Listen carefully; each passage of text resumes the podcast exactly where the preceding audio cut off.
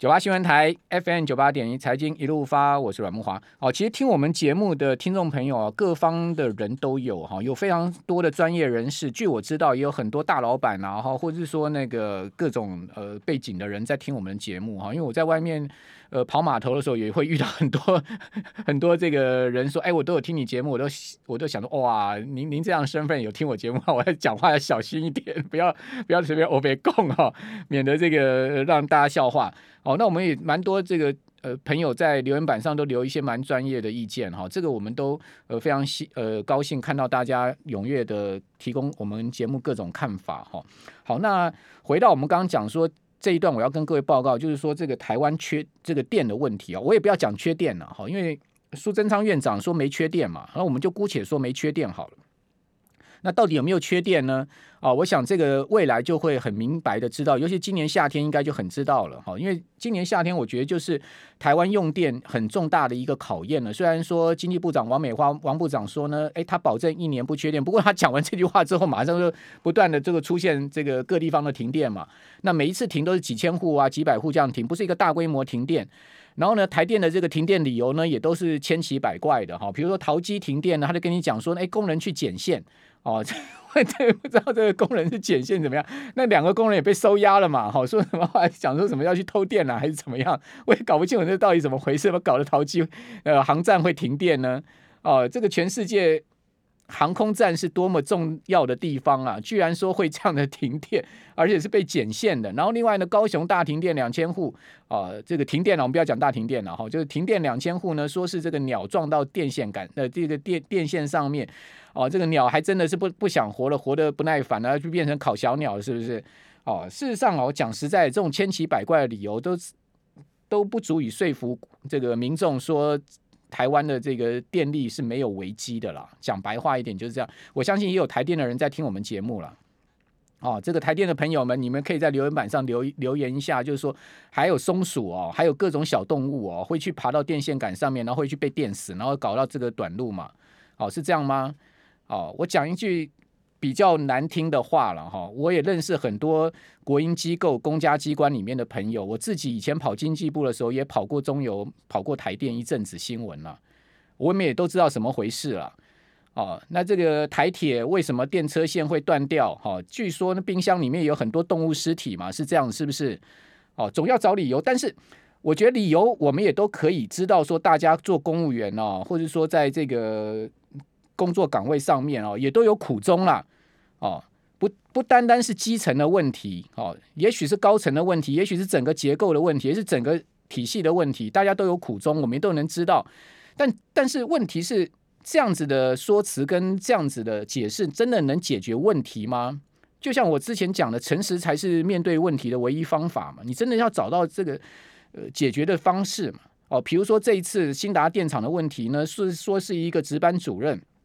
SOP 上面出错啊，我想这个也不足以说服民众吧，对不对？好，这个一个主任就可以让这个全台全部大停电，哦，这个三分之一用电户停电，五百多万户停电，一个主任，哦，他只是一个错误的决策，导致了一个错误的送电动作，哦，就可以造成全台的大停电，是这样吗？我相信我所有听众朋友大概应大概也不能接受吧，对不对？好，那呃更离谱的是呢，去年七月核三厂，哦，核三厂呢，居然呢这个原子能反应炉紧急停机。大家知道原子能反应炉急停是多么重大的这个核安事件了，啊，哦，那这个急停的原因呢有够瞎的啦。我跟各位报告，你可以看能源会跟台电的说法，你就知道了。去年七月，所幸那时候的备载是够啊，没有造成了整体的这个停电了。哦，这个事情好像就这样被掩盖下来了，因为并没有造成这个大停电嘛。好，所以说呢，这个事情很多人不知道。那我跟各位报告，它的原因是什么？为什么原子能反应炉会急停呢？说是在这个核三厂的主控室里面，大家都知道，那个核电厂里面的主控室是应该多么的这个戒备森严啊，应该大家是中规中矩在里面作业的啊。这个主控室嘛，你用想的也想得到，里面是多么重要的一个地方。说这个主控室里面的这个值班人员呐，好，去为了配合清洁啊，哦，原来清洁这个主控室了。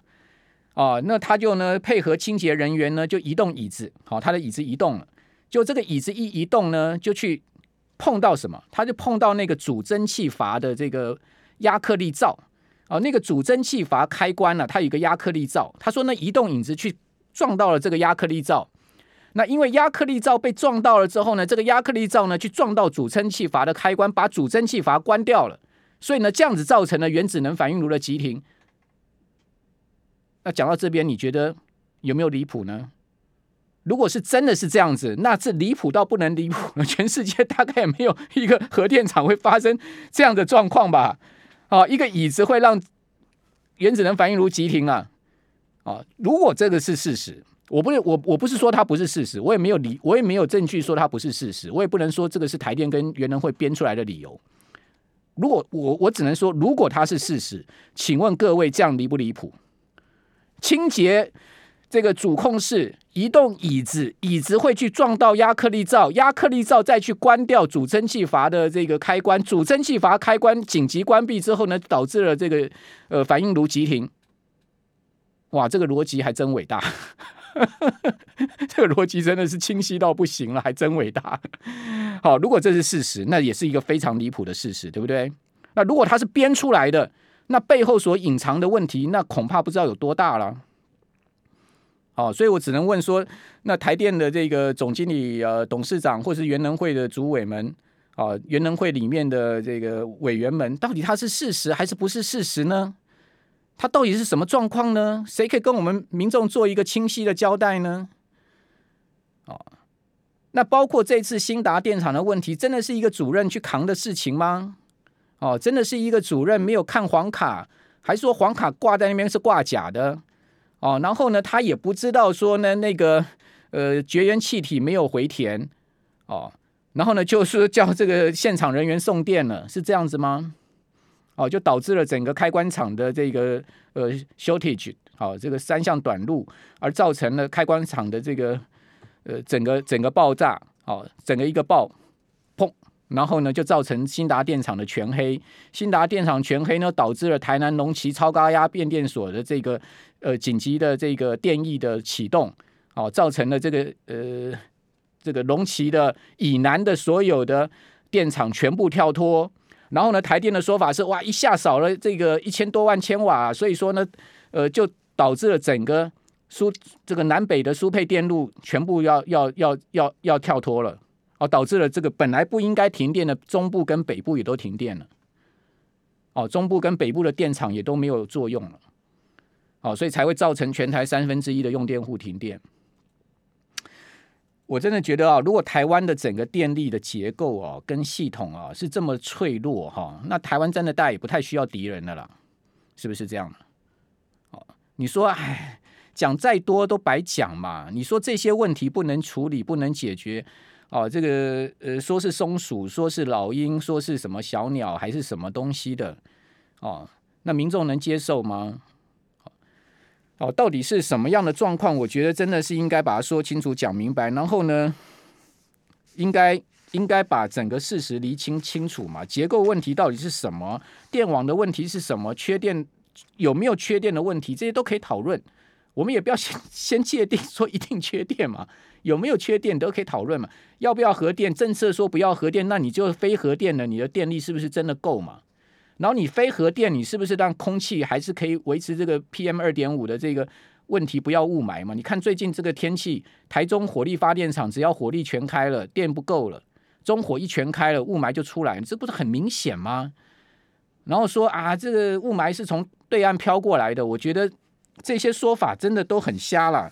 讲实在，台湾的移动跟固定的污染源，到底是有多少的这个空气污染出来？哦，这些数据都可以被算出来的嘛？媒体都都有监测跟报道过嘛？那你不要核电也可以讨论，你非核电是不是真的能提供这个清洁的能源，以及呢大家清洁的费嘛？我觉得这些 问题应该是民众应该要有权利知道的事情，不是吗？哦，所以说，呃，这些问题哦，我觉得 也许你去问经济部长，哦，或者说你去问台电总经理，或者说台电董事长，他们都也没办法给你解答嘛。无解嘛，哦，或者说你今天去责怪基层的台电人员也无解嘛。那这种事情，我不，我真的不觉得是应该核电厂里面的主控室里面的人员或清洁人员去承担的，或者说呢，这个核电厂里面的这个呃值班主任应该去承担的整个结构性的问题。也许他他们真的在他们的作业 SOP 程序上面是有疏失，他有他个人在作业程序上疏失的责任。但是呢，整个结构性的问题是他们这些基层人员该去承担的吗？我个人是不以为然呐。好，所以这个东西呢，我想基本上让大家自己去公平吧。好，我是阮慕驊，我们今天讲到这边，拜拜。